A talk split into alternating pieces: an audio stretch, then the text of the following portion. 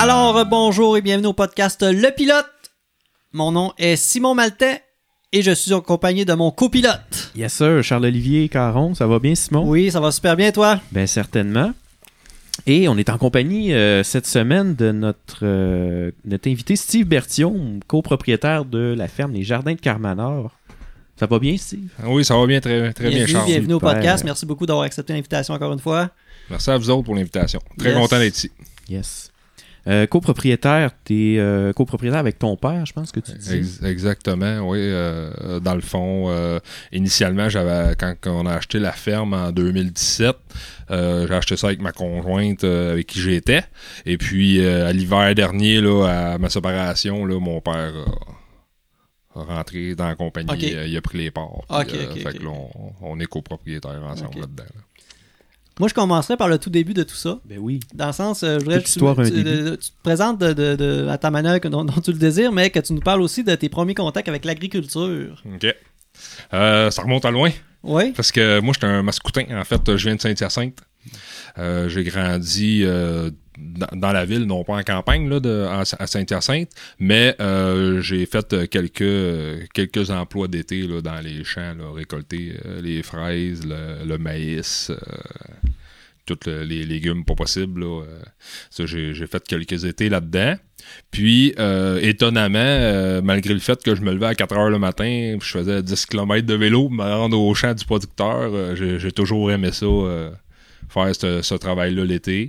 Euh, par la suite, j'ai, délaissé un peu l'agriculture pendant quelques années euh, euh, pour euh, me donner à, à d'autres études. Mais euh, dans ma tête, j'avais tout le temps l'agriculture qui me revenait. Je me disais un jour, j'aimerais savoir ma ferme.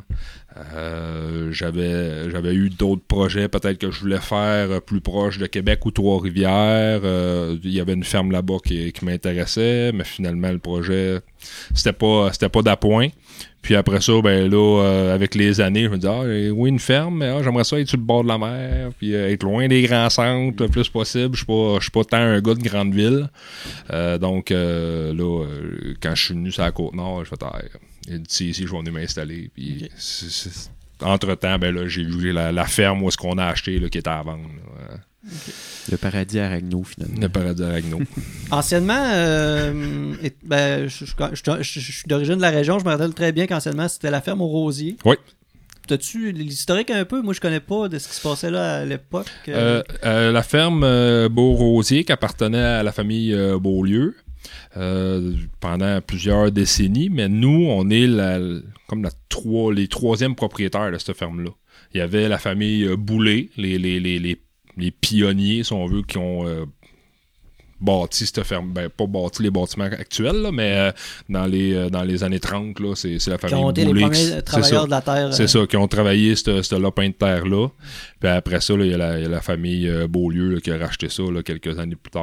euh, puis nous, qui est les troisièmes propriétaires. D'ailleurs, dans ma maison, on a encore un, un set de chambre qui est originaire des premiers propriétaires. hein. Ah ouais? Ouais, la- la- la- Les antiquités, ça? ouais, c'est Ouais. ça. La, la- la famille Beaulieu, elle nous a laissé le kit de chambre qui était dans cette maison-là quand eux l'ont acheté. Ah, C'est hot, ça. Fait que euh, on a des belles histoires. Là. Des fois, il y a des gens de Pessamit qui nous racontent euh, que les, les- les soirées de fin de semaine, souvent le party, euh, c'était chez la famille Boulay que ça, ça Ah s'en ouais. allait. Ça s'en allait. Ok. ouais. Parce que Yep. c'est vrai, c'est à 10 minutes de la communauté. C'est ça, c'est à côté. Puis après ça, la pointe à Boulay dans le temps. Fait que c'est, c'est là qu'elle a veillé. Elle a veillé dans les granges Ok. là-bas. Puis... C'est Tu, cool. tu me disais que tu étais venu sur la Côte-Nord. T'é- T'étais venu en- comme touriste ou t'avais de la famille dans le coin? Euh, non, pas du tout. Euh, Toute ma famille était à Saint-Hyacinthe. Ouais. La présentation est d'environ. C'est juste parce que j'avais le goût de vivre loin des grands centres, sur le bord de la mer. J'avais le choix entre la Gaspésie ou la Côte-Nord. Je me disais, bon, la Gaspésie, ça, ça, ça développe beaucoup. Puis, euh, c'était quand même très dynamique. Puis moi, ben, je savais que je voulais éventuellement avoir ma ferme ou créer quelque chose, créer une entreprise. Puis, euh, tu sais, je voyais plein de belles opportunités quand je suis venu euh, pendant un séjour exploratoire, là, place aux jeunes en région. Euh, je suis venu dans la région aussi, puis j'ai fait, OK, il y a vraiment plein d'opportunités pour des jeunes entrepreneurs qui veulent venir s'installer. Puis, c'est là, c'est là, c'est là que je m'en vais m'installer. C'est bien parce que je pense que ça faisait quand même un bon moment. En tout cas, j'avais pas l'impression que la ferme était exploitée depuis. euh, Ça faisait longtemps, là. Ouais. euh, Ça faisait, d'après moi, 20-30 ans qu'il n'y avait pas d'exploitation. Là, là. Ok, ouais, c'est Ils ont déjà eu des bœufs. Des, ouais. des bœufs d'élevage à la ferme, euh, des chevaux, euh, des, ils faisaient des foins, mais depuis, euh, depuis Belle Lurette, qu'il n'y avait plus rien pantoute. Là. Fait que nous autres, on, quand on a racheté, on repartait de zéro. là. Ok. Ça a été euh, pas mal de travail, je veux dire, Ouais. que ça, je veux dire. Quand là, j'ai- je veux dire, enlever les mauvaises herbes, mais il devait y avoir. euh, Ah, il y a beaucoup de travail de terrain à faire, hein. euh, tu du labour, euh, des, des semis, des- de l'établissement de prairies, euh, tu c'est c'est l'aménagement de- du drainage. reprendre le dessus de ce qui a été laissé à C'est l'abandon. ça, exactement. Mais d'un autre côté, qu'est-ce qui était intéressant, c'est que vu que ça faisait plusieurs années qu'il n'y avait aucune culture, nous autres, on a pu démarrer en culture biologique en partant. là. Ok. Parce qu'il n'y avait aucune pesticide Ouais, dans, dans le champ depuis 20-30 ans. La terre Euh, était bien reposée. La, la terre s'est reposée. il, y a, ça. il y a du verre de terre en masse. Il y a des micro-organismes. là, euh, C'est c'est vraiment impressionnant. Fait que pour nous autres, en agriculture biologique, oui, il y avait de la mauvaise herbe, pas mal, là, mais ça, on- avec le travail, euh, avec le temps, on, est, on a réussi à le contrôler. Mais euh, pour démarrer en biologique, ça, ça a été un facilitant. Là. Puis euh, sur la côte nord en soi, le biologique, mettons, c'est-tu facile, c'est-tu difficile? euh? Moi, je dirais que c'est quand même assez facile parce qu'il n'y a pas beaucoup d'agriculteurs, contrairement à la Montérégie, que c'est un agriculteur après l'autre. C'est Ouais. des, des terres agricoles, euh, il n'y a pas de forêt. C'est vraiment, Des, c'est vraiment des des, champs à agriculteurs perte de vue. voisins. là. C'est ça. Puis, tu sais, la, la, la, la- la- la- l'agriculture biologique, si tu veux, veux pas, faut, il y a un contrôle de, il y a un contrôle des, des herbes qui doivent se faire mécanique, mais il y a, il y a un contrôle des, des insectes ravageurs qui doit, qui doit se faire aussi. Donc, en biologique, moi ici, je trouve ça intéressant parce que euh, les, les ravageurs sont pas aussi présents parce que son garde-manger est moins intéressant. Il est moins volumineux. Il- En Montérégie, tu as un buffet ouvert. Ouais. Tandis qu'ici, ben, hop, t'as une petite terre agricole là, t'as une grosse forêt, Ouais. une autre terre agricole, c'est quand même éparpillé. Fait que ça nous laisse une chance, euh, je trouve, de, de- de pouvoir produire en biologique avec euh, moins de manipulation puis moins d'opérations au champ, euh, contrairement à ce qu'on pourrait retrouver dans le sud du Québec. Puis euh, tu parles, on parle depuis tantôt euh, agriculture biologique. Qu'est-ce que tu fais pousser principalement? euh? Présentement, on a plusieurs cultures. On a le houblon, évidemment. Mhm. Euh, on a un verger de pommes. On essaye quelques variétés de poires.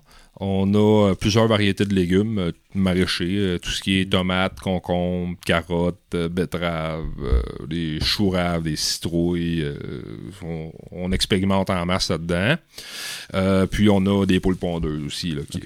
Qui est, une- une- qui est une- présentement notre principale activité. Parce qu'avec euh, avec 500 poules, là, on produit euh, 272 ânes par semaine. là. Ça pousse vite des poules, fait que. Ah ouais, ça. à tous les printemps, là. ça arrive à 19 semaines à la ferme. Ah, ça pompe. Voilà. Merci. Toi, toi, Charles, t'as déjà eu des poules avec, euh, avec ta blonde? Oui, oui, on, on avait des poules, euh, un petit poulailler chez nous, puis euh, c'est c'est le fun. C'était, on avait quatre, c'est beaucoup, là, quatre œufs par jour à deux. Euh, mais on en donnait, puis euh, Ah ouais, euh, c'est- les gens, des fois, ils pensent pas, là, mais j'ai juste deux poules pour une famille. Là. Ah c'est ouais? ah ouais, C'est en masse, Ah. C'est C'est même- 14 œufs par C'est semaine. quand même là. facile d'en- de- d'entretien. euh, Ben, c'est les nourrir tous les matins, euh, de l'eau deux fois par jour, puis euh, tu, le, tu le jases un petit peu, ils aiment bien ça, je pense. Ouais, ouais. Fait que, Ils reconnaissent nos voix. Ouais, Ils ont l'habileté à reconnaître nos voix. Mettons, euh, il y a un parfait inconnu qui arrive au poulailler, là, qui se met à parler, les poules. Ils vont arrêter de bouger, ils vont, ils vont arrêter carrément de faire ce qu'ils font, puis ils vont, ils vont comme analyser le son là, qu'ils connaissent pas. Là. ok. Ouais, c'est ça. Ouais. Est-ce que je me trompe ou vous avez peut-être essayé de faire pousser des kiwis nordiques? Ouais, on a essayé, euh, mais ça n'a pas été fructueux là, la, la première année qu'on l'a implanté. Le terrain était pas nécessairement optimal pour le, les kiwis et euh, les, kiwis plants, petits, ouais, c'est les ça. plants, ouais, ils étaient, ils étaient pas nécessairement en parfaite santé non plus. Ok. Là. Fait qu'on les a essayés pareil, là, mais ça n'a pas, euh, ça a pas été fructueux. On va probablement réessayer dans une couple d'années. là. On va continuer à implanter ce qu'on fait déjà. Mhm. Puis dans quelques années, probablement qu'on va réessayer. Là, Faire que des tests c'est euh, ça. plus tard. là. Exactement, parce a quand même des petits fruits qui sont intéressants là, euh, à avoir aussi, tant qu'à manger des, des kiwis importés euh, du Pérou. euh, Ouais. si on peut avoir le, le même goût dans un fruit plus petit, ben, qui vient de Euh, 20 km de la kilomètres, ville, exactement. Mhm. ça devient intéressant aussi, je trouve. Euh, on en parlait un petit peu, j'aimerais. Je sais pas si tu connais ça assez pour qu'on qu'on en discute, là, mais les, les terres agricoles sur la côte nord, disons, at large, Mhm. euh, de ce que j'ai vu, il y a vraiment pas beaucoup d'exploitation agricole en termes de kilomètres carrés par rapport au, à la taille de la côte nord. Non. Euh, C'est-tu un problème de qualité de sol? C'est-tu la réglementation? Euh, Euh, ouais, c'est pas nécessairement la qualité de sol. Je te dirais que Ragno est un endroit. tu moi, je pense que c'est un des meilleurs endroits sur la côte nord pour faire de l'agriculture parce que le sol il, il est vraiment intéressant. ouais. Euh, on a des anciens fonds marins qui appellent là. C'est des fonds argileux qui euh, qui a pas de roche. Ouais. Comme chez nous là. Quand j'ai enlevé 3-4 roches dans mon champ dans l'été, je dis que j'ai roché mon champ. là. Vous voyez un peu le genre, là. Ouais. Fait que euh, on a vraiment des terres intéressantes là, sur la côte nord à plusieurs endroits. euh, beaucoup de, à partir de Tadoussac, euh, Bergeronne, euh, puis euh, ouais, Vers Sac- à Sacré-Cœur, il y a Il y quand même. beaucoup à d'exploitation. Sacré-Cœur, il y a Je pense que c'est là qu'il y en a le plus. Ouais, hein, ouais, il y a un gros y a un gros volume là. Euh, puis après ça, il y a Galix. Euh, qui, a- qui a quand même un, un terroir intéressant pour l'agriculture. Euh, puis même, euh, même la- dans la Minganie, il y a certains endroits là, qui sont Mhm. plus intéressants. Des sols sont plus sablonneux, mais il y a moyen de pratiquer l'agriculture là-dedans. On adapte nos, nos stratégies de, de production en conséquence du sol. Mais euh, je te dirais que la principale cause euh, du- de l'absence de l'agriculture sur la côte nord, c'est- plus euh, la- toute la- l'ère industrielle qui a amené les familles, les agriculteurs à quitter la terre pour aller travailler pour, euh, mettons, Hydro-Québec, Alcoa, Mhm. puis Ouais, euh, c'est la culture puis les de, séries. de vouloir travailler dans, dans une usine. c'est ça, c'est ça exactement. Dans le temps, c'était un, plus pay- un, un petit peu plus payant, puis c'était moins dur physiquement aussi. Là. On, si on retourne dans, dans- dans la colonisation, dans le temps de la colonisation, là, euh, tu sais, les- les- les- l'État donnait des terres agricoles, puis euh, donnait, mettons, un cheval, un cochon, euh, une vache, euh, puis let's go, tiens, ça c'est ton lopin de terre, euh, toi ta job, faut que tu défriches, faut que tu fasses l'agriculture. Mhm. Fait que, disons que ça devait être raide pour le, pour le dos pas mal pour eux autres. Fait que, sûr. quand ils ont l'opportunité d'aller travailler dans, dans, un- dans une usine, ben, ils, ont, ils ont délaissé la terre pour, euh, pour ça. Mais Mhm. tranquillement, je pense qu'il y, a- il y a le retour du balancier qui se Ouais, fait un petit peu plus. pour euh, justement revaloriser ces terres agricoles-là qui, selon moi, ça, ça vaut vraiment la peine là, de, de développer ça sur la côte Ok. nord. Là. quand même super intéressant parce qu'on se douterait pas de ça. On a, je pense qu'il y a un petit regain qu'on en entend parler de plus en plus. Surtout qu'il y a le, le phénomène de euh, d'autonomie alimentaire qu'on entend de plus en plus Ouais. parler, le côté achat local qu'on entend aussi de plus en plus parler. Fait que je pense que c'est- c'est c'est- c'est intéressant de voir que la possibilité est là. on se rend compte, on dirait que, tu sais, finalement, comme tu dis, il y a un petit euh, retour de balancier. Mhm. Puis on se rend compte que finalement, si on adapte nos pratiques, on est capable de le faire comme, comme tu dis, à Montérégie, où c'est des fermes partout. Puis, Ouais. C'est pas parce qu'on est euh, sur la côte nord qu'on n'est pas capable de le faire, là, en fait. Non, c'est ça. Puis il y a même, euh, tu sais, il y a certains anta- avantages que je découvre à, à chaque, à chaque été que, que je me dis, OK, dans le sud du Québec, présentement, je serais en train de me casser la tête. Là. Mhm. Ben, juste par exemple, là, euh, une serre ici, nos, nos serres, euh, on a des systèmes de, de chauffage, de ventilation automatisée, tout ça. Mais, euh, tu sais, des tomates, là, ou n'importe quelle autre plante, rendu à une certaine température, elle arrête de croître quand il fait trop chaud. là. Quand il fait trop chaud, trop froid, la, la plante, OK, ben ça, c'est pas une température idéale. Je vais fermer mes feuilles ou, euh, sais, je vais fermer mes tomates pour arrêter ma, ma croissance parce qu'il fait trop chaud.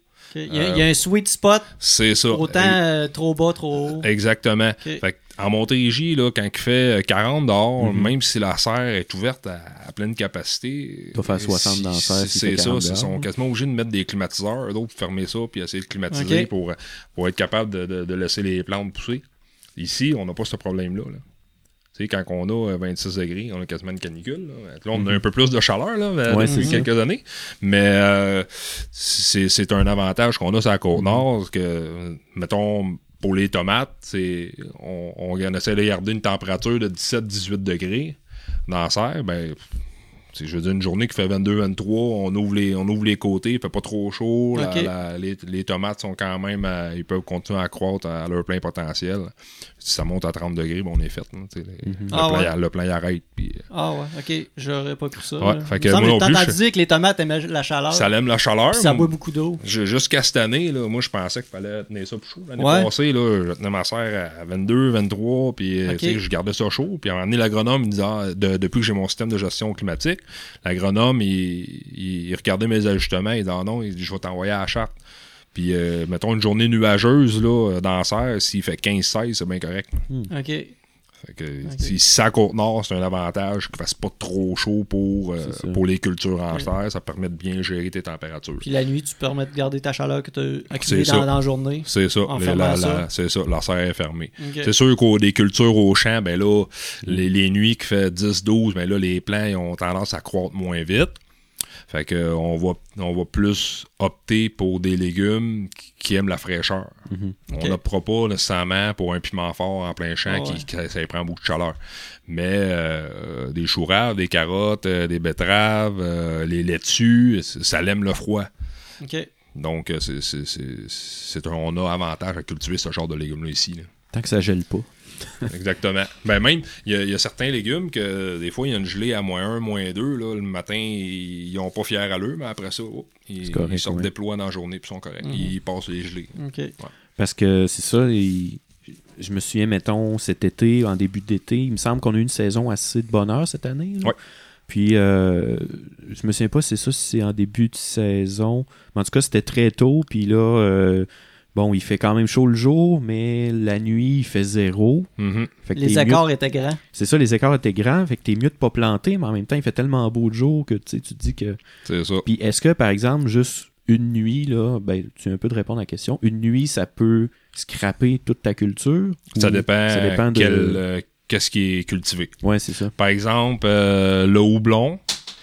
Une- le houblon, lui, euh, mettons, euh, comme ce printemps, la neige a fondu très vite. Fait que euh, le houblon, au lieu de sortir, au lieu de débourrer au, euh, à fin avril, il a débourré fin mars. Fait que là, je stressais, moi, là. Je savais, OK, mes tiges, sortent, là. Fait que je sais qu'il y a des nuits froides qui s'en Ouais. viennent, des gelées. Mais quand il fait pas en bas de moins 2, là, le houblon, là, il n'y a pas de problème. Il La tête, elle gèlera pas parce que la tête, c'est la tête qui est fragile. Mhm. Euh, les pommiers, c'est la même chose. Si, si les pommiers, comme ce qui est arrivé dans le sud du Québec, euh, il a fait chaud euh, tout le printemps, il y a eu une gelée au mois de mai. Mhm. Il y a beaucoup de producteurs que toutes les fleurs ils étaient déjà, ils étaient déjà ouvertes. Ils ont tout perdu. là. Ça a été une année catastrophique pour plusieurs. Ben, nous autres, naturellement, nos pommiers, ils n'avaient pas commencé à ouvrir leurs fleurs. Ils les ouvrent plus tard à la fin mai, début juin. Ouais. Fait que même s'il y a une gelée au mois de, au mois de mai, moi, ça m'inquiète plus ou moins tant ce longtemps que mes boutons floraux sont pas ouverts. Ouais. Ok. Fait que c'est- c'est- c'est c'est- c'est l'avantage un peu d'avoir une- un climat plus tempéré avec le fleuve aussi qui nous aide. là. le, le fleuve, vrai, pas, euh, il nous aide à tempérer notre climat, ça, ça ferme. Des fois, il y a des gelées. Il y a des gelées hâtives ou des gelées tardives euh, au printemps ou à l'automne dans le rang 2 à Ragno, mais nous autres, euh, il n'y en a pas de gelée. Ça, nous donne une chance aussi. C'est comme un microclimat là, qui, euh, pire. qui donne plus de latitude. Tu nous parles de houblon depuis tantôt. Devant moi, j'ai un beau petit produit qui est fait à base de ce beau petit houblon-là. En fait, on, a, on va s'en prendre chacune une. euh, une bonne bière, euh, un partenariat avec le Saint-Pancras. Ouais. Fait qu'on va s'ouvrir ça, on va en jaser. un petit peu de ASMR avec ça. On va siroter dans le micro. Euh, euh, avait- y a- y a-tu déjà goûté, euh, Charles? Non, moi, c'est euh, mon baptême. Donc, une Pale Ale de 5,1%. Fait que le- Délicieux. Euh, parlons du houblon. Que- quelle variété du houblon que vous avez, puis quelle variété qui, qui est inclue dans cette bière-là? Euh, dedans, il y a toutes les variétés de houblon qu'on produit. OK, parce qu'on est en petit volume encore pour l'instant. OK. Donc, euh, dans, ce, dans cette euh, bière-là, on retrouve cinq variétés de houblon. Il y a, dans le fond, il y a le, le Willamette, le Montwood, qui est des variétés américaines. Il y a le Nugget et euh, le Sterling des, vari- des variétés euh, européennes. Dans le fond, britannique, puis euh, le Nugget est britannique aussi. Puis on a une variété hybride québécoise qui s'appelle le Renaissance. Ça, c'est quelqu'un à Drummondville, Patrick Savard, qui s'appelle, qui s'amuse à trouver des houblons sauvages au Québec, qui hybride avec des houblons commerciaux Hmm. pour essayer d'avoir un houblon qui va nécessiter moins d'entretien, moins sensible aux maladies, qui va produire un bon houblon euh, à valeur commerciale. Qui soit Euh, adapté pour pousser au Québec, dans le fond? Ouais, c'est ça, qu'il soit très performant au Québec, puis euh, qu'il y ait aussi un, vraiment une qualité brassicole intéressante. Parce que des fois, Ouais, ouais. euh, on trouve, au beau trouver un houblon dans la forêt, mais son compte, peut-être qu'il n'y a aucune valeur dans sa la petite poudre jaune, dans le fond, qui, Ouais, est- ouais. qui- qui est recherchée par les brasseurs. OK. Euh, donc, c'est ces cinq houblons-là qu'on a euh, dans, dans cette bière-là. On est encore un peu dans, dans- dans la phase test. euh, parce que quand on a implanté la houblonnière, on a on n'avait aucun paramètre pour la culture du houblon sur la côte nord. Étiez les premiers?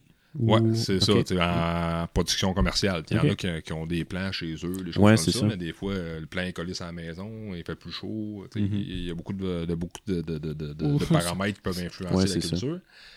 Fait que, ouais, tu, Ah, je vais voulais- dire, c'est ça. Ils sont juste aussi pas assez en, en- en volume euh, intéressant pour faire une bière avec aussi. là. Non, c'est ça. Puis, euh, dans le fond, euh, Parce qu'habituellement, les brasseurs utilisent euh, des, des capsules, là, des pellets. là. Exactement. Je pense que la- la- la- le ratio, en tout cas le concentré, ça en demande moins au poids que en ouais, pas feuille. mal. là, ouais. Pas mal. Dans le fond, le, le houblon, il perd euh, 80... euh, non, non. Il perd 92% de son poids, un coup qui est séché. Ouais. Mon Dieu. que comparé à un houblon frais. Mais le houblon frais, par contre, l'avantage, c'est qu'il n'y a aucune perte de, de, de- de saveur. Dans le fond, toutes ses qualités florales ou ses, ses- ses qualités aromatiques, ils sont 100% là, là, quand, ils, Ok. quand ils le mettent dans la bière. là.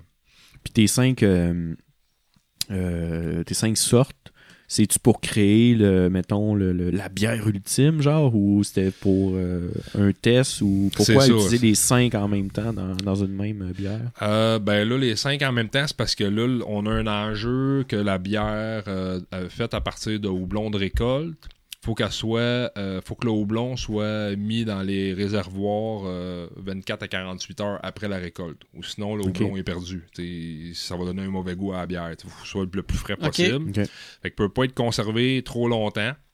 Puis là, après ça, ben là, on joue avec nos périodes de récolte. Le Ouais, houblon, s'il est récolté trop tôt, il goûte pas grand-chose. S'il est récolté gros- trop tard, la bière, elle va virer, elle va goûter l'oignon. OK. Fait que ça aussi, on a des fenêtres à respecter. Mhm. Puis la microbrasserie, elle, ben, elle a son, tout son calendrier de production Ouais. qui a dit OK, ben, euh, je sais que ton houblon, il va être prêt euh, comme cette année. On a récolté le 30 août, le- les, les deux premières variétés. Ben là, il n'y avait, pas de- il y avait pas de réservoir qui était prêt. Donc, on a séché cette variété-là. Puis, quand on a fait la deuxième récolte la semaine d'après, pour les trois autres variétés, là, il y avait un réservoir là, qui était prêt pour accueillir tout ce houblon-là. là. Euh, donc, c'est plein de facteurs qui, qui, qui fait que, bon, c'est les cinq houblons qui sont Mhm. ramassés dans, dans la même bière. Mais, euh, c'est pas, imp- c'est pas impossible qu'éventuellement, euh, il y ait différents houblons dans Ouais, différentes bières. Non, non, c'est ça, ça arrive souvent, comme par exemple dans les, euh, les IPA qui peuvent avoir 3, 4 puis 5 Mhm. sortes de houblons. Là, parce que les houblons, euh, pour, pour brasser de la bière moi-même, je, je connais ça. de- Ben, c'est ça, moi je connais pas ça. pour- Fait que... Dans la procédure, là, tu t'as des houblons a- amérisants, puis t'as Ouais. des houblons aromatiques. Puis t'as, me semble, euh, t'en as plus pour le côté euh, floral, l'odeur. Ouais. Fait que, tu- dépendamment de où est-ce que tu, tu joues avec dans tel processus, à quel moment, soit Ouais, de l'ébullition ou en fermentation, tu peux aller chercher plein de, de- de saveurs et d'odeurs différentes. Là. Ouais, c'est que- tout, un- c'est tout un monde. Même moi, je suis pas tant familier avec le brassage. Je suis Ouais. pas. euh, Ouais, c'est ça. je- oui, je produis du houblon, là, mais Mhm. c'est quelqu'un qui me parle de, de- de la fabrication d'une bière, là, le- Ouais. tout ce qui est technique là-dedans. C'est-tu, c'est-tu toi qui a plus. Y, y a-tu un qui a approché plus que l'autre avant, mettons, toi qui as approché Saint-Pancras pour leur offrir ou c'est eux qui. Comment ça s'est fait cette relation-là? Ouais, euh, c'est moi qui ai approché Saint-Pancras euh, parce que, premièrement, moi, j'arrivais dans la région. euh, je suis arrivé dans la région en 2014. fait que j'ai approché Saint-Pancras en 2015. Euh, dans le fond, André Morin, un des, propriétaires, euh, qui, euh, qui faisait une présentation euh, à Forestville dans le cadre d'événements organisés par le MAPAC. Euh, il faisait une présentation, il parlait de la microbrasserie là, qui venait d'ouvrir deux ans avant. Mhm. Euh, puis là, à la fin de sa rencontre, je suis allé voir André, il dit ah, J'aimerais ça produire du houblon, serais-tu intéressé à, à nous acheter du houblon euh, tout ça? Puis évidemment, il, il a dit oui. Il trouvait ça super intéressant de, de- de- de pouvoir éventuellement produire une bière avec du Mhm. houblon cô- de nord-côtier. Euh, fait que euh, le, le processus, là, la- la- la- il a commencé à partir de ce moment-là. Euh, c'est quand même été long parce que j'ai commencé à discuter avec lui, euh, c'est ça, en 2015. Mais là, après ça, ça a pris deux ans à acheter la ferme. Après ça, on a commencé à travailler le terrain. En 2019, on a implanté. Mm. Puis là, on vient de récolter. Mm. Fait qu'il y a quand même un long processus Ben oui, entre le premier que ça contact. prend une maturité au plan aussi, je pense. Ouais, avant trois de- Trois ans, ouais. Trois ans là, avant de Mm. commencer à avoir des arômes intéressants. Mhm. pour, euh, pour mettre dans la bière. Mais son, son, les arômes là, optimales, c'est plus à la quatrième, cinquième année, là, on tombe dans des houblons là, qui sont vraiment là, qui vont garder leur arôme, leurs arômes pendant plusieurs années. Ok. Parce que c'est un plat qu'on on, on dit euh, annuel quand ça vient à tout- euh, comment une on dit ça? vivace. Une vivace à tous Ouais. les années, ok, c'est C'est ça. ça. C'est une vivace. Ok, c'est bon. Fait que toi, tu coupes ça en bas, puis ça repousse l'année d'après. puis- Exactement. Exactement. Puis là, on est encore, on parlait tantôt un peu des phases tests. Euh, D'où pourquoi on a cinq variétés. On a une sixième en petite quantité, là, mais je la considère pas vraiment dans, dans- dans notre production pour l'instant. Mais euh, on a plusieurs variétés pour parce qu'on savait pas bon qu'est-ce qui allait bien pousser, bon comment que comment ils vont se comporter les houblons euh, britanniques, les houblons américains sous nos climats. On a des on a des longues journées l'été, euh, contrairement à plus au sud. Donc comment le houblon va se comporter là-dedans. Euh, ce qu'il faut savoir, c'est que le houblon, c'est une plante qui réagit beaucoup à la photopériode plutôt qu'à la chaleur. Fait que des longues journées, nous autres, on se disait, ah ben, il y a des journées qui va prendre un pied quand il va faire soleil toute la journée. Euh, fait que, tu sais, comment il va se comporter pour monter jusqu'en haut. Euh, puis cet été, euh, avec mon agronome, on- il y a un agronome qui fait que du houblon là, euh, à travers le Québec. c'est sa spécialité. Puis il est venu faire une visite au mois de juillet. Puis habituellement, dans le sud du Québec, on s'arrange pour avoir du houblon qui arrive. le- la, la- la tête du houblon arrive au sommet du treillis entre la Saint-Jean-Baptiste puis la fête du Canada. Puis, euh, dans le fond, nous autres, à la mi-juillet, quand l'agronome est passé, les, le houblon n'a même pas commencé à faire ses tiges latérales où les, où les cônes poussent. Fait que là, on commence à stresser pas mal. Ouais, c'est ça. Parce qu'on passe beaucoup de temps, là, fertilisation, désherbage, c'est c'est plusieurs heures en début de saison là, à, implan- à- à préparer le terrain. Euh, puis là, euh, on commençait à capoter un peu. Ça y est, on, a- on vient-tu de, de passer tant, tu sais, 150 heures euh, Pour rien, que ça nous Dans le vide. dans le vide, puis on n'aura pas de compte cette année. Puis euh, finalement, en dedans de quatre semaines, là, le- les, les comptes ont sorti, la, la fructification a fait, puis euh, à fin août, on a fait la première récolte. Mais ça, ça c'est des, des éléments qu'on connaissait pas, euh, sais, sa, sa réaction par rapport Ouais. à, à la latitude. Puis euh, d'après moi, ça va être une tendance qui va se répéter à chaque année. C'est-à-dire qu'il va continuer, vu que les journées sont très longues sur la côte nord, ben malgré le solstice d'été, la plante a continué à pousser avant de faire sa fructification quelques semaines après. là. Ok. Fait que on, va, on va pouvoir observer, là, on va pouvoir comparer l'année prochaine là, si, Ok. si- si c'est un pattern qui se représente. Puis ça, on, euh, moi, je le voyais, ben, mettons, quand on passe par là, justement, il y a des espèces de supports, en fait, là. Puis, euh, c'est ça, c'est une plante, en fait, qui, qui a l'air de pousser très haut. Ouais. Fait qu'il faut que tu y mettes des, des endroits pour s'accrocher, en fait, là, parce que... Ben, il monte. il y a euh, une espèce de toile d'araignée en haut de ça. C'est ça. il y a- euh, il y a un- on a fait un espèce de treillis au sommet. là. Le- la structure est 19 pieds et demi de haut. Puis là, au sommet, il y a un treillis euh, avec des câbles en acier inox. Ouais. Puis, euh, dans le fond, le houblon, euh, on, met, on part des, des cordes des cordes en noix de coco ou en chanvre au sommet, qu'on vient attacher à la base où ce qu'il y a un plan. Puis, après ça, au printemps, quand, que, quand que les, les, les, les plants, euh, les euh, Mhm. euh, on sélectionne 5 à 6 tiges qu'on va tutorer. On va entraîner sur les cordes là, dans le sens horaire. Puis là, après ça, là, on a besoin des, on a besoin des, des entraîner. là. Un coup qu'ils sont enroulés, les premiers tours, le plan, il va suivre la rotation du soleil, puis il va monter là, jusqu'en haut du sol. Ok. Ah, c'est cool, ça. Il a l'air un, euh, un très gros côté pédagogique dans le sens d'apprendre continuellement dans, dans- dans ce métier-là. Ouais. Euh, outre le- le- tes expériences de jeunesse que, cueilleur de fraises, euh, as-tu y a-tu des formations, des trucs euh, que Euh, tu t'as- t'as suivi, tu t'es perfectionné euh, Euh, ou c'est ben, comme apprendre beaucoup sur le tas? C'est ça, c'est ça. On apprend beaucoup, euh, beaucoup Ouais. sur le tas. Euh, Internet aujourd'hui, merci. On est capable d'avoir beaucoup d'informations euh, gratuitement. ok. Euh, des cours en distance, formation à distance, euh, c'est- toujours intéressant là, pendant l'hiver. J'essaie de m'inscrire à une formation, pas nécessairement juste sur le houblon, mais des fois c'est le contrôle des ravageurs, des insectes, des maladies, des choses comme ça. ok. Fait qu'on peut tout faire ça à distance. Euh, puis évidemment, on est entouré. là. On, a, on a deux agronomes. Dans le fond, j'ai un agronome pour le houblon. Lui, il passe quatre ou cinq fois dans l'été pour, euh, pour suivre l'évolution de la culture. On a un agronome pour le- les cultures maraîchères et les cultures en serre. Puis, on a un technicien qui euh, nous suit pour euh, nos cultures, nos vergers de pommes. Fait qu'on est. c'est- obligatoire, dans le fond. Même si j'avais une formation euh, quelconque en production, euh, en production agricole, euh, on s'entoure d'agronomes qui, qui ont leur propre spécialisation, puis eux autres peuvent répondre à nos questions, puis à, à diminuer notre stress un peu. Ah, ok, ouais. Ben ouais. Parce que des fois, on arrive dans le champ, ouais, ok, c'est normal, ça, Ouais, ouais. ok, cette bébête-là, est-tu dangereuse? On connaît pas tout. Ouais, bénéfique parce que des- il y en ça. a que tu recherches. Là. Exactement. Il y en a qu'on est content de voir, mais il y en a d'autres qu'on n'est pas content. Fait que, euh, tu sais, qu'est-ce qu'on fait quand, quand on voit ça? Les agronomes sont là pour ça, euh, pour nous aider.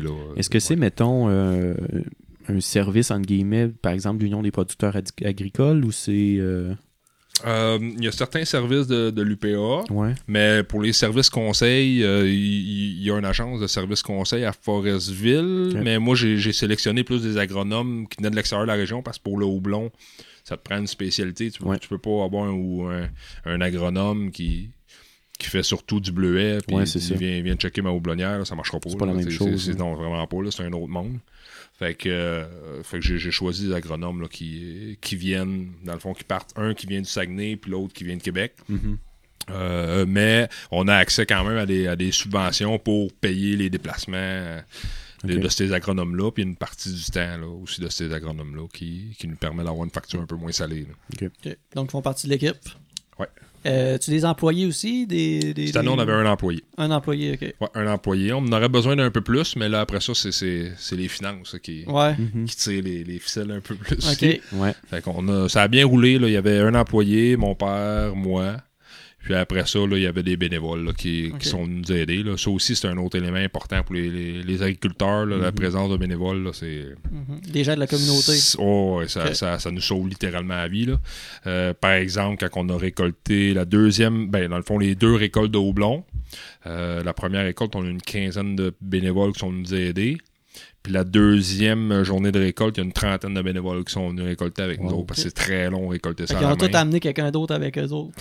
Ils ont tous ramené quelqu'un avec amené eux leur autres. ça, ça a bien été, mais ça prend ça. S'il n'y avait pas eu autant de bénévoles, euh, la moitié ou le trois quarts doublon, ça reste au champ. là. On Mm. l'aurait perdu. Ah ouais. On n'aurait pas eu le temps de récolter. là. Puis euh, là, par exemple, avec le houblon, tu as fait le partenariat avec la Micro Saint-Pancras. Ouais.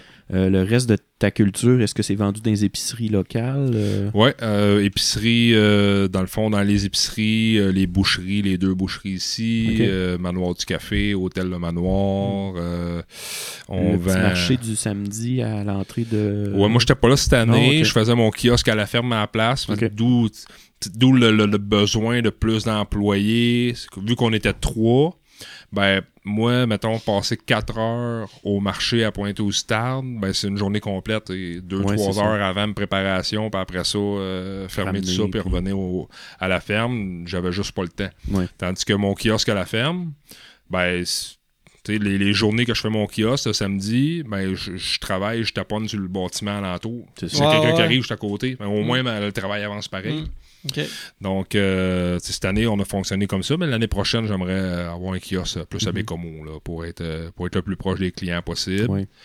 Euh, donc, euh, pour l'instant, c'est nos stratégies de commercialisation. On a des enjeux aussi avec les, les épiceries ou les commerces. Mhm. Euh, euh, maintenant, les, les, les épiceries fonctionnent toutes avec des codes barres, des choses comme ça. Fait que Ouais. présentement, on est au IGA parce qu'on eux autres, c'est des franchisés.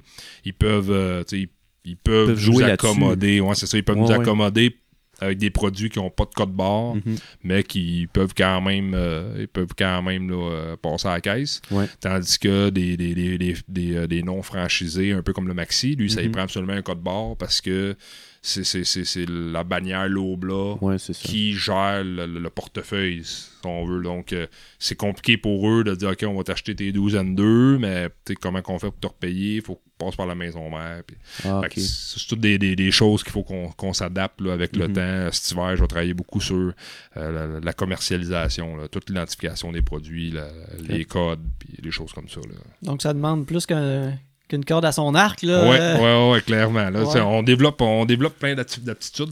ouais. Euh, on n'a pas le choix de devenir. J'imagine de la mécanique, de la machinerie là-dedans, tout Ouais. ça. euh, Ouais, ça, on développe pas mal de connaissances. Euh, avant d'avoir une ferme, j'avais jamais touché un, un tracteur. Ouais. Euh, le, le premier tracteur qu'on a acheté, c'est un tracteur 1973. Euh, Ok. Je voulais avoir un vieux tracteur pour les questions de sous aussi, ça coûte très cher. Ouais. Mais aussi le plus simple possible. Un vieux tracteur, il y a un moteur, il y a quatre roues, un volant. Il n'y a pratiquement pas d'électronique, euh, il n'y a pas d'électricité vraiment après ça. Fait que quand il y a quelque chose qui brise, ça se répare facilement. Plus, plus a de bébelles, c'est comme un char. Plus qu'il y a de bébelles, plus qu'il risque d'avoir de quoi qui, qui brise, qui pète. C'est ça, c'est Ouais. ça. Il n'y a pas de puce électronique là-dedans. On se Ouais. passe pas le bicycle avec ça. Mm. Fait que. euh, ouais. Puis c'est, je veux dire, euh, au niveau de l'efficacité, peut-être t'as moins de, d'automatisation au niveau de, de Ouais. mais je veux dire. t'es- Pour le moment, c'est- un passage obligé, je pense. là. Ouais. Tu sais, des fois, j'avais, une réflexion euh, l'année passée. Je me dis, Tabarouette, ça serait le fun d'avoir plus d'accès à des moyens financiers pour être capable de s'acheter un tracteur puis une machinerie vraiment opérationnelle, Mhm. sais, même confortable pour travailler, parce qu'on passe plusieurs heures sur un- assis sur un tracteur ou, euh, ou travailler avec des outils au champ. Mais encore là, euh, c'est, c'est les moyens financiers qui vont dicter Mhm. ce que tu fais. Fait que souvent, tu commences avec pas grand-chose, puis c'est, c'est les courbatures qui rentrent. là. Ouais, c'est ça. Mais avec le temps, là, on se dit, ben là, on s'améliore un peu, on s'améliore un peu. Puis à un moment donné, hop, on, on va finir par avoir un tracteur avec une cabine là, pour Mhm. déneiger l'hiver, c'est un peu plus chaud. Ok, Ouais, ouais. c'est ça. ah, tu déneiges. euh, Je neige, ben, toutes mes, tu sais, à la grandeur de cours qu'on Ouais, a, là, ouais, qu'on ouais, garde ouais, ça ouais. ouvert pour avoir l'accès au poulailler. Le poulailler est un peu plus loin Non, mais je, veux- je- terre. je dis que tu que- déneiges le vent d'en face. Ah, c'est ça. C'est ça. Ça, c'est faut, faut vraiment que, que Un bon quand, cache-cou. quand je déneige, j'ai j'ai ma de neige, mes lunettes de ski, Ok. puis euh, Ah, ça. ouais. Des fois, le vent quand il tourne, ben je me fais poivrer bien comme il faut. là. Quand t'as pas, du le fleuve vent, quand pas le vent du bon bord, le bord du fleuve, là. Ouais. Ouais. Ok. euh, je je m'en irais parler justement. Tu as parlé un peu de, de la vente dans les, les succursales, tout ça. Euh, au niveau de l'autonomie alimentaire, au niveau euh, de l'agriculture, ça compte l'or. Ouais. Euh, ta vision par rapport à ça, puis c'est quoi les limites, euh, mettons. Penses-tu que c'est un, c'est un- je vais dire un rêve réalisable ou c'est une- c'est un objectif réalisable? Ben, c'est sûr qu'on peut toujours améliorer notre, euh, notre autonomie alimentaire, euh, peu importe la région où on est euh, au Québec ou, ou dans le monde. il y a tout le temps moyen de produire beaucoup de nourriture assez localement. Euh, bon, là, c'est sûr que les gens ils font pas nécessairement, ils ont plus de chambre froide pour faire leur réserve de légumes, Mhm. de légumes pour l'hiver, ou ils font moins de conserves pour, pour avoir des sauces, pardon, des, des soupes. euh, Pour l'hiver. Longtemps, des soupes en conserve pour l'hiver, des ça. choses comme ça. Fait, que- fait que c'est sûr qu'au niveau autonomie alimentaire, ben là, ça, ça devient plus difficile parce que bon, euh, l'accès au marché est facilité. Mm. euh, avec des produits, on a des tomates à l'année, on a des on a des bananes à l'année, on a des on tout ce qu'on veut à Mm. l'année à cette heure. Fait que C'est 8 piastres, puis euh, ça fait des... des... comment? les, les choux-fleurs à 8 piastres, là, il y avait des, Ouais, des articles là-dessus. Puis si, on veut, si on voulait atteindre une certaine autonomie alimentaire, il faudrait carrément changer nos habitudes de consommation. Mhm. Ouais. Tu sais, C'est pas, c'est pas sorcier, mais en même temps, c'est difficile à faire quand tu es habitué de. Tu sais, quand ça. tu as le goût d'avoir des fraises au mois de janvier, puis t'en as là sur ton étalage, ça vient de la Californie. Mm. euh, Il y, a beaucoup de gens qui se posent pas la question comment ça se fait qu'il y a des fraises Ouais. De cette couleur-là. Ben, moi, euh, j'ai, tu te rappelles-tu un podcast que j'ai déjà chialé, moi, ces fraises d'hiver, Ben oui, c'est vrai. que je disais qu'ils goûtaient rien, puis qu'ils étaient toutes blanches en dedans, puis que Mm. Ouais, puis c'est une blanc- dans de c'est une l'eau. c'était croqué aussi, dans de l'eau, hein, c'est ça. Ouais. Là, j'ai- Puis, tu sais, je serais surpris de voir la valeur nutritive d'un fruit Ouais. de même là, qui a fait euh, 3000 km, Mhm. qui a été récolté avant d'être prête, euh, qui a probablement pas beaucoup de vitamines. Qui est sûrement pas bio. euh, qui est pas bio, puis en plus, là, tantôt, je parlais de la Californie. euh, Elle est cueillie, tu sais, tu t'en manges là, mais elle est cueillie depuis combien de une jours? semaine qui est cueillie.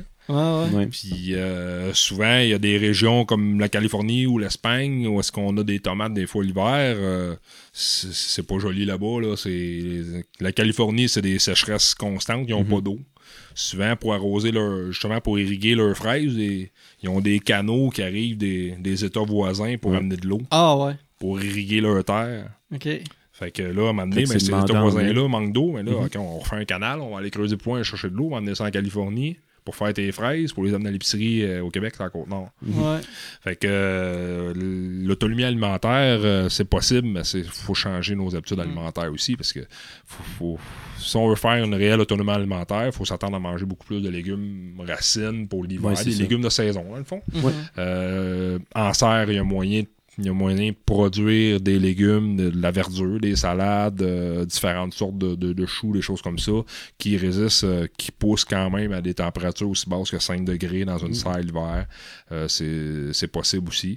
Mais, euh, tu sais, rendu là, il y a toute une question de volonté, d'orientation politique.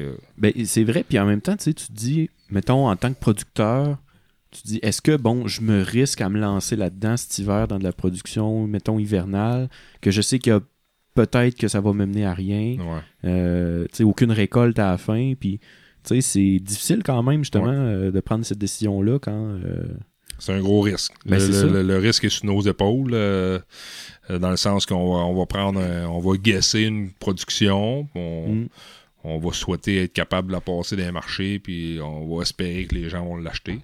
Aussi. Euh, c'est sûr qu'il y a des valeurs plus sûres que d'autres. De la Mhm. salade, les gens en mangent à l'année. Ouais. Fait que si, mettons, je fais de la salade, là, cette année, j'ai pas de production hivernale, mais l'année prochaine, on va en faire de la salade ou des épinards, des choses comme ça. Ça demande très peu d'énergie à produire pendant l'hiver. Puis les gens peuvent avoir de la bonne salade fraîche Mhm. euh, sur, leur, euh, sur leur tablette. Ouais. Ça, c'est ce que- quelque chose qui est intéressant. Puis je pense que le risque est, est moindre parce que Mhm. c'est- des légumes qui sont connus. C'est quand on se met à explorer des, variétés de légumes moins connus, comme on a essayé des, des concombres citron cet été. Puis les concombres sont super bons. Ça, ça ressemble à un citron, mais c'est un. Ah ouais? concombre. Mais les gens connaissent pas nécessairement ça, donc ils seront pas tentés de l'acheter. Surtout quand des fois en, en légumes bio, mais il est plus cher que le conventionnel, Mhm. évidemment. Fait que, fait que si on peut, euh, on explore, mais en même temps, faut pas trop explorer là, pour, euh, pour garder un juste milieu Mhm. entre on va vendre ce qu'on a produit, mais on va faire découvrir des, des choses intéressantes aux gens qui ne voient pas dans les épiceries, qu'on voit pas Mhm. dans les supermarchés. hein. Ça me fait penser à une anecdote euh, qu'un de mes profs m'a conté au cégep. Il disait que les, la première fois qu'il y a eu des kiwis à Bécomo, là, dans les années comme début 90, les, les petites madames changeaient d'aller à l'épicerie. C'est- la, la première fois, puis ils sont là. Une montagne de choses poilues. Ouais. brunes. Là. Ça bouge-tu, ces Ouais, affaires-là? c'est ça. Puis ils checkaient ça? du coin de l'œil, puis ça changeait d'aller. Ils n'ont pas dû en vendre beaucoup la première semaine. Mais citron, euh, concombre, citron, c'est la première fois que j'entends ça. Ouais, c'est c'est un, un concombre qui a la grosseur à peu près d'une pomme, qui est jaune, euh, qui goûte le concombre. OK. Ok. Euh, c'est c'est intéressant à, couper, à, prépa- à préparer dans des salades, des choses comme ça, là, mais euh, de là en en vendre un volume intéressant, c'est une autre histoire. C'est ça. Fait que là, nous autres, ça, on apprend là-dedans. euh, Mm. Des fois, euh, des fois j'ai tout le temps mille et un projets dans la tête. Mhm. Puis là, je me dis, je vois un légume, je dis, ah, donc bien cool, tu sais, je vais l'essayer, je vais en planter un rang. Ah, L'année prochaine, quand je vais vouloir essayer un légume, on va en planter 3-4 plants. c'est ça. on va le faire découvrir aux gens tranquillement Ouais. aussi. Ouais. Pour qu'ils prennent le temps de s'adapter justement à ces nouvelles variétés-là qui sont super bonnes. Ouais. Qui Ouais. valent la peine d'être découvertes. En même temps, tu je me mets dans la peau des gens, des consommateurs. T'es comme, mais quelle recette que je vais faire ça. avec, que je fais avec ça? avec ça, hein? Pourrais faire des, des après-midi découvertes avec euh, Des- un fruit et légumes Ouais. funky. puis, Culinaire. Ben, éventuellement, on aimerait ça, euh, on, on aimerait ça faire organiser des visites à la ferme Mm. avec euh, éventuellement de l'autocueillette quand nos vergers de pommes vont être plus matures. Ouais. Faire de l'autocueillette, euh, des visites à la ferme euh, avec les poulaillers. On prévoit avoir d'autres animaux. Euh, donc, euh, faire découvrir c'est quoi la vie à la ferme, les gens, Ouais. comment ça fonctionne, comment que comment c'est cultivé, comment c'est produit. Ça part d'une semence, ça s'en va jusqu'à vos assiettes. C'est quoi, Ouais. quoi les étapes? C'est quoi le travail qu'il y en arrière de ça? Pourquoi votre légume, il coûte, euh, votre tomate, elle coûte, euh, une tomate biologique va coûter, mettons, euh, 4 ou 5 piastres la livre, puis à l'épicerie, votre tomate euh, euh, conventionnelle, vous allez être capable de l'avoir à 2 piastres et demi la livre. Tu sais, Il y, a, y a plein d'éléments qui, qui, qui vont faire euh, fluctuer tes prix. Ouais. Donc, euh, il y a toute une conscientisation là-dedans aussi à faire, je pense. Mais les gens, heureusement, on est dans une période où les gens ont un fort intérêt pour euh, ce qui se passe à la ferme Mhm. depuis un, un peu pré-pandémie. là. Ouais. Ouais. Mais euh, les gens ils ont, ils ont un intérêt plus porté vers, euh, vers les producteurs locaux. Donc, c'est- je pense que je pense qu'on c'est quand même euh, prometteur là, pour les prochaines années. Ben, même, il y a eu un boom de, même de petits jardins. euh, C'est ça que j'allais dire. dans ouais. chacun. Moi, Ouais. moi, moi, le premier, là, j'ai, j'ai mon petit jardin euh, dans ma cour, puis ça me fait intéresser justement là, des, des, des, euh, des agriculteurs comme toi, de ce qu'ils font, de tout ça, de m'intéresser à qu'est-ce que moi, dans ma petite cour, je peux faire avec le, le peu de terrain que j'ai. Mais ça. cette année, j'avais genre 4 plants de tomates, j'avais 3-4 plants de patates, euh, des carottes, euh, des betteraves. Fait que je me suis fait des pots de euh, je me suis fait des pots de carottes. euh, j'avais euh, de- de- de- des, euh, voyons, salade, épinards. C'est toutes des affaires de même qui se poussent super bien. Que... Ça a bien marché. ça- Ouais, ça a quand même assez bien bien, été, marché. Ouais. Ouais, ouais. Puis à tous les années, j'upgrade un petit peu, j'améliore des trucs. Cette année, j'essaie l'année prochaine, je veux me faire une mini serre pour mes tomates. Genre. Ouais, au moins pour être capable de, de gérer ta température Ouais. nocturne. là. Ouais, c'est ça. C'est là qu'est le nerf de la guerre. ça, ouais, c'est ça. Ouais, parce qu'il n'est pas rare au mois de juin, même des fois au mois de juillet, ça descend à 10 degrés. Mm. Une tomate en bas de 15, Mm. ça arrête de pousser. Mm. Puis souvent, c'est ça, l'année dernière, j'ai commencé à faire mes petites semis à l'intérieur au mois de fin février, début mars, dans ce coin-là.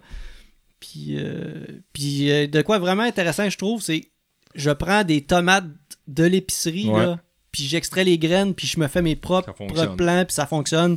Les cocombes, ça se fait super bien. Les plants de courge, ça se Ouais. fait super bien. Fait que, tu sais, on, on- ils- nous donnent le... le- le- on a la graine, là. L'épicerie nous donne le... le- le- le- le- le- Mm. je sais pas comment dire, là. le- La graine. la graine. Je voulais le dire d'un autre mot. Là, que, en tout cas, ouais. Puis, euh, soit on le fait pas, mais c'est c'est faisable. Puis, c'est Puis intéressant. même si tu as un jardin chez vous, tu sais, tu deviendras pas autosuffisant comme ça. Non, non. là. Fait que, tu t'as besoin aussi. non, mais ça des- me des- conscientise Ouais. Oui, c'est ça. à justement là, acheter plus Le- bio. à- L'effort que ça prend. Le pour job aussi. ça, Ouais, La, exactement. la, grati- tu sais, la, la- comme j'allais dire la gratification, mais la- Mhm. la- la- la- le plaisir, le bonheur, dans le fond, de Mhm. récolter tes propres carottes. Ouais.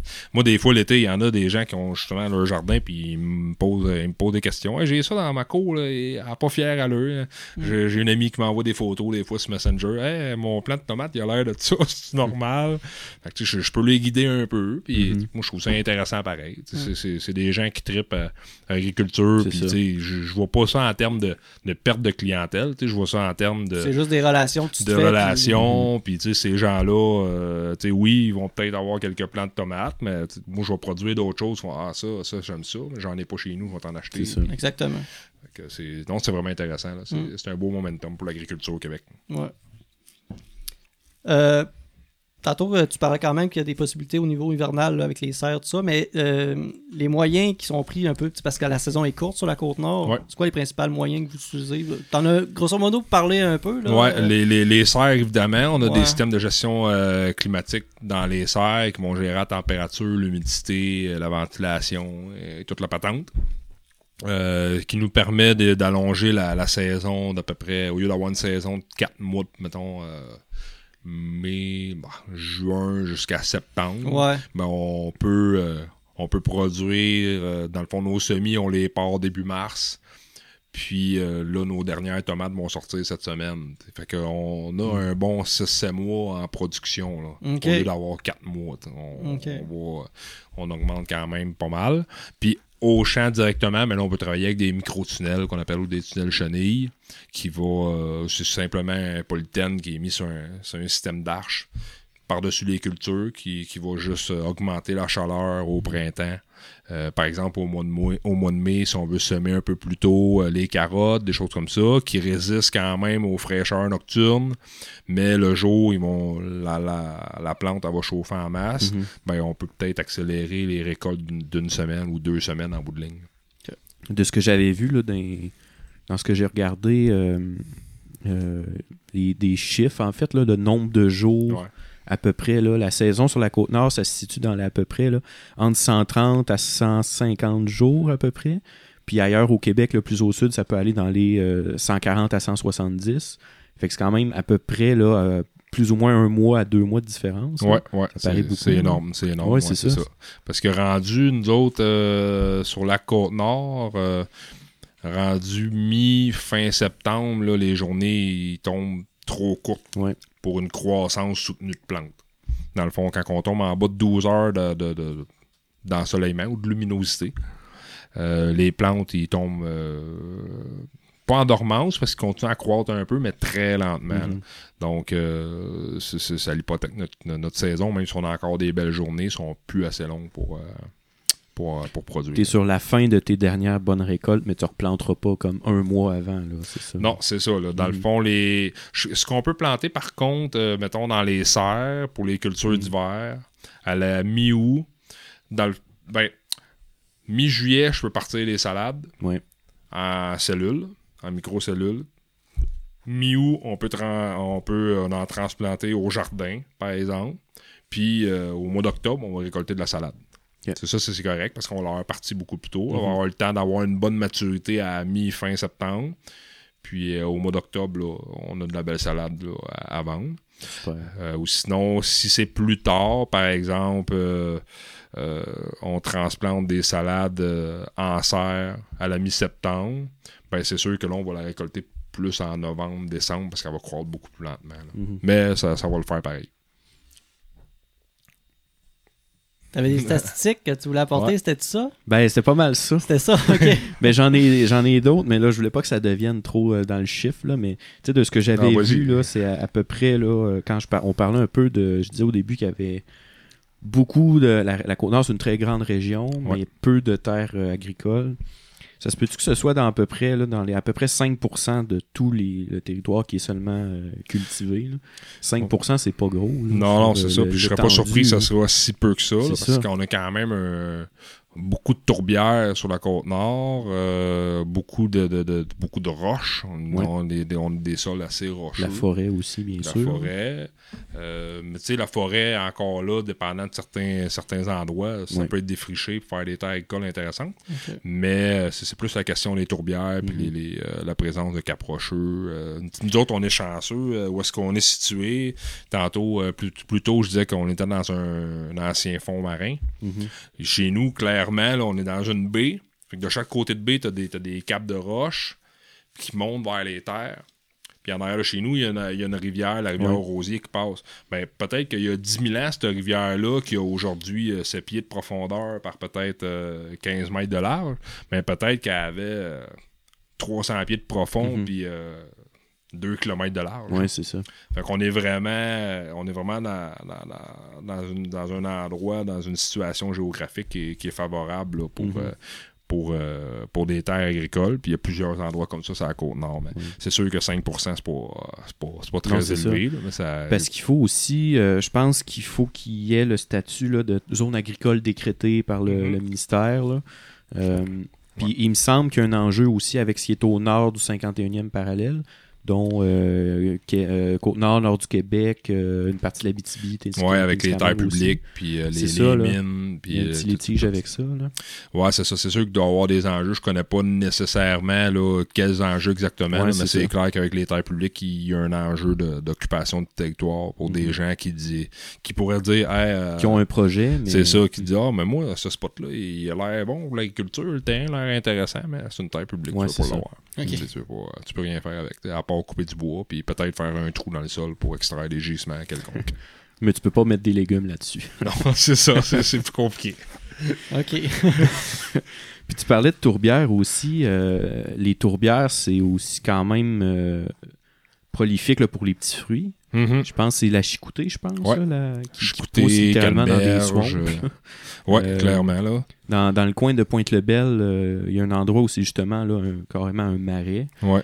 Puis euh, j'ai été justement là avec euh, ma blonde, puis on mettait nos bottes, puis on allait dans le marais, puis euh, on cueillait les chicoutées, puis Ouais, ouais. Il y, a- il y a vraiment un gros potentiel sur la Côte-Nord pour des pour petits les petits fruits. fruits, ouais, c'est Ouais, ça. vraiment là puis c'est à peine exploré pour l'instant on a oui on a le bleuet on a quelques on a des cueilleurs de chicoutés mettons en basse côte nord il y en a qui, qui vivent de ça de la récolte de petits fruits Dans le coin de me semble. Euh, aussi oui parce qu'il y a la maison de la chicoutée dans ce coin là Voilà, c'est ça. mais euh, souvent c'est des cueilleurs qui sont un peu partout sur la côte nord qui, qui vont choper leurs leur, leurs produits Mhm. euh, à des transformateurs Euh, donc on a un gros potentiel pour la canneberge la, la, la Camerise chicoutée aussi. la, la, oui, la camerise euh, euh, la- Euh, le, classique cassis. bleuet. Ouais, le ben classique bleuet. On a, Ouais. c'est, au Québec, c'est ça à Côte-Nord qui a le plus gros potentiel de production de bleuet. OK. On est deuxième à date. C'est 20% de la production de bleuet du Québec, c'est Ouais. la Côte-Nord qui le Après fait. ça, je vais ça doit être le Saguenay le premier. Exactement. Mais ça, c'est sa marque de commerce au Saguenay. Exact, mais en termes de potentiel de production de volume, là, euh, la Côte-Nord est loin devant. là. autres. Ok. Euh, C'est juste parce que le territoire n'est pas exploité. C'est ça. Mhm. Mais sinon, on a, le, on a le, le- le poten- le potentiel de devenir un très gros producteur de bleuet. OK. Après ça, il y a les enjeux de transformation, mais euh, on n'a pas de transformateur sur la côte nord. Fait que ça aussi, là, c'est quelque chose qui, qui peut ralentir le développement agricole, le développement de la filière des petits fruits sur la côte nord, c'est que euh, les transformateurs sont loin. Ouais. Quand, quand tu es obligé d'envoyer tes, euh, tes petits fruits euh, à Québec pour qu'après ça, ils soient acheminés à quelque part aux États-Unis pour être transformés. Ça revient pas mieux que le chemin inverse que la Californie nous envoie ses fraises en hiver. C'est Mais là, c'est nous autres qui ship nos bleuets au sud des États-Unis. On... C'est le même problème mais à l'inverse. Ouais, c'est c'est ça. Il y, a un- il y a un enjeu de logistique là-dedans. là. Mhm. Euh, ben, en fait, tes ambitions pour les années à venir? Ouais, j'en ai beaucoup. Ouais. à Euh, court, ouais. moyen, long terme. Toute la liste, go. Ouais, c'est ça. Non, mais tu- tantôt, je disais que j'ai tout le temps mêlé un projet en tête. Là. Euh, Je disais un peu plus tôt que quand je suis arrivé sur la Côte-Nord, je voyais comme plein d'opportunités. hein. Tu sais, Il y a des opportunités de créer des nouvelles entreprises, mais il y a des opportunités de reprendre aussi des entreprises existantes. là. Euh, J'entends parler de certaines entreprises. Des fois, il y a des gens qui viennent voir. Tu serais-tu intéressé? Il y a telle entreprise qui sera à vendre ou des choses comme ça.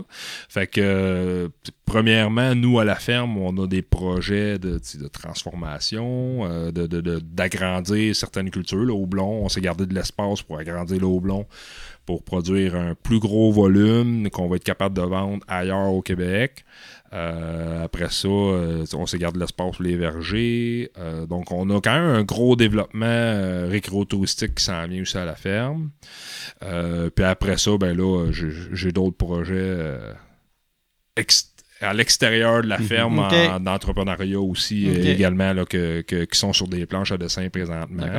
Fait que on- dans les cinq prochaines années, ça, ça va, ça va bouger pas mal. Parce que, ouais, c'est ça. On, on en, je pense, d'année en année, on entend de plus en plus parler de Carmanor euh, de façon exponentielle. Fait que j'imagine que c'est juste un. Ce n'est qu'un début. Oui, oui, tout à fait, tout à fait. Le nom ben, va en tout con- cas, je- le- je- le nom va j'espère- continuer à courir pendant longtemps. Je- je- J'espère ouais, qu'on va continuer à, à pouvoir euh, produire des, des- des trucs intéressants, puis offrir aux, gens de- de- de- de- des produits frais, des produits locaux, mais également des produits qu'on peut transformer Oui. Pour, euh, pour rayonner un peu plus loin que la Côte-Nord. Mhm. Ça, c'est notre objectif aussi. Parce que, veux pas, moi, je tombe en amour avec la Côte-Nord, puis ma famille, mon père, éventuellement, va venir s'installer de façon permanente sur la Côte-Nord. Euh, donc, euh, je- je- j'essaie de faire un ambassadeur de moi, de, Ouais, de- c'est de- ça. de montrer les beaux côtés de la Côte-Nord, comment c'est intéressant. Puis, euh, fait que, oui, les, les- les projets, je suis certain que vous allez entendre parler de Ouais. Carmanor encore pour quelques années.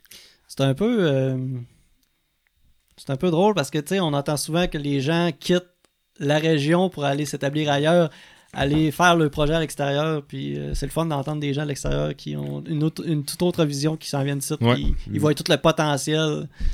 Ouais, ben c'est à Côte-Nord. Euh, Il y a même le potentiel maritime, là. Ouais, il ouais. aucunement exploité. là. On fait rien avec on fait rien avec notre fleuve Saint-Laurent.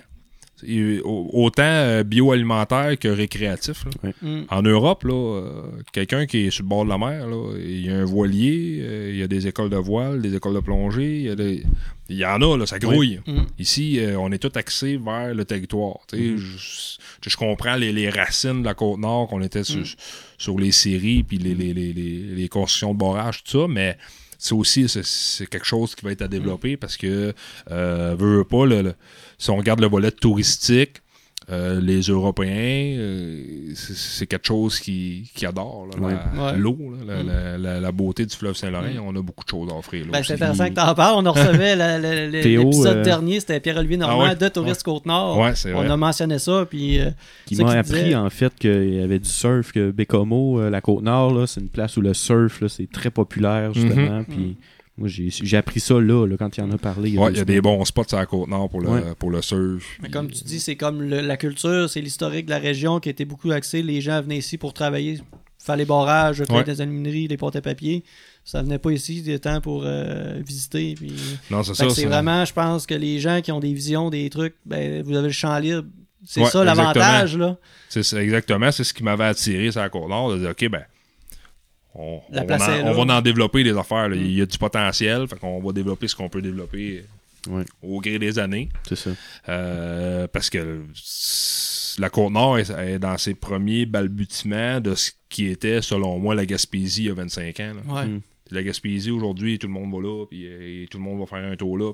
Mm. Ben, il y a 25 ans, la Gaspésie, c'était pas de même pantoute. Mhm. Fait que la, la Côte-Nord est dans, est dans cet engrenage-là que, selon moi, dans, dans 15, 20 ou 25 ans, là, ça, ça va être hyper dynamique là, ici. Mm. là. Je, je- je suis convaincu. On se rappellera dans 15 ans. Ouais. Euh, pour ma part, j'ai pas mal fait le tour des points que je voulais aborder. Je sais pas, toi. Richard, t'avais d'autres points? Non, c'est. Toi, de ton côté, tu as fait qu'on n'a pas parlé, que tu aimerais mentionner. Que t'as- Euh, à brûle pour point, euh, non, pas vraiment. Je pense qu'on a, on a eu une bonne discussion. Euh, je suis ouvert. Je sais pas si tu as eu des questions euh, entre-temps, des, des gens qui avaient des questions euh, Ah, j'ai pas eu trop de mais- commentaires. Je pense que si on n'a pas de commentaires, c'est parce qu'on posait les bonnes questions pour bon. discuter des bons sujets. Voilà. Fait que, Parfait. fait que, bon, ben voilà. euh, je te remercie encore une fois Oui, de- ah, d'avoir ben, merci à vous autres. euh, C'était super intéressant. C'était très instructif, c'était très euh, intéressant, c'était vraiment ça accroche. Puis euh, très bonne bière. Oui. Merci à Je vous pense qu'il y a un beau potentiel à faire avec ça. Ouais, éventuellement, on va peut-être, euh, avec la Saint-Pancras, on va peut-être avoir une étiquette Euh, permanente. là. Ouais, Oh. ouais, ben c'est la première étape. Le- Cool. On a, on a l'écusson. Ouais. Éventuellement, euh, une bière euh, avec son, sa propre. Saisonnière, puis. euh, Comment? Saisonnière, puis. euh, Ouais, avec Il ça. ne manque, il ne manque que des pire, grains nord-côtiers, de l'orge. Un jour, peut-être. Et S'il y a quelqu'un qui a des terres assez grandes là, pour Mm. produire de, de l'orge, là, puis malter, Ouais. ça serait intéressant. Donc, euh, merci aussi aux gens là, qui étaient là en direct. là. Je vous invite à suivre la chaîne Twitch là, si ce n'est pas déjà fait pour euh, suivre tous les, les- les podcasts qu'on fait à peu près euh, Aux deux aux, semaines. aux deux semaines approximativement. Euh, ben, en fait, je finirais en te dirais euh, tes plugs. C'est quoi? Où est-ce qu'on te contacte? Où est-ce qu'on te suit? Je sais que tu as ta page Facebook, Oui. mais euh, au-delà de ça. Euh, Au-delà, on est très actif sur euh, la page Facebook ou sinon euh, les gens peuvent appeler à la ferme directement. Euh, par la suite, Messenger aussi, là, via mon Facebook, là, je suis facilement accessible. Puis c'est- pas mal notre canal de communication principal parce qu'on a, on a un site web, mais je je suis pas axé- actif vraiment sur le site web. Probablement que je vais le fermer parce que je préfère utiliser les médias sociaux pour, euh, pour travailler avec ça. C'est- beaucoup de temps à investir. euh, C'est ça. des trucs. euh, C'est ça, Ouais. mettre À des nouvelles jour, photos, mettre tes informations à jour. Ouais. euh, c'est beaucoup de temps que j'ai pas. Mm. Éventuellement, quand on va être plus gros, peut-être que là, on- si on fait des si on fait un- des ventes en ligne ou des choses comme ça, une boutique en ligne, ben, peut-être qu'on on sera un peu plus actif sur euh, le site web. là. mais pour l'instant, Facebook, même j'ai une page Instagram, je suis pas vraiment actif là-dessus là, Mhm. non plus. Là. Fait que, c'est Les parfait. photos doublons en maillot de bain, ça pognerait. on essaiera ça l'année prochaine. Ouais, c'est ça. C'est bon, c'est bon, on va suivre ça. Euh, de notre côté, euh, pour ce qui est du podcast, euh, vous pouvez nous suivre euh, sur euh, Spotify, Apple Podcasts, Google Podcasts, et on a un nouveau. Oui, ben oui, j'allais dire ça. Euh, j'ai mis le, le- le- j'ai eu des demandes euh, de mettre le, Ouais. le- le podcast sur Amazon Music. Yes. Donc, on est maintenant disponible sur Amazon Music. Et notre hébergeur, euh, on les Balado adore tellement. Balado Québec. Eh euh, oui. Si vous avez un podcast à faire, à réaliser, euh, c'est totalement gratuit. Ils vous hébergent votre podcast. Donc, Voilà. Ah ouais. bon, ouais, c'est vraiment. Intéressant, Il y a beaucoup de podcasts. J'imagine les autres sont payants ou euh, le- euh, tu parles Ah. au niveau de l'hébergement? Ouais, au niveau de J'ai pas fait de recherche, moi je n'ai vu un gratuit, j'étais allé direct là. Mais le service puis l'interface est, est- est Ok. vraiment bien fait, donc euh, je me suis pas posé de questions. Euh, As-tu d'autres choses à rajouter, Charles? Non. Non. Bon, ben merci beaucoup. Ouais, merci à vous autres. fois. Bonne soirée. Bye bye! Bonne semaine.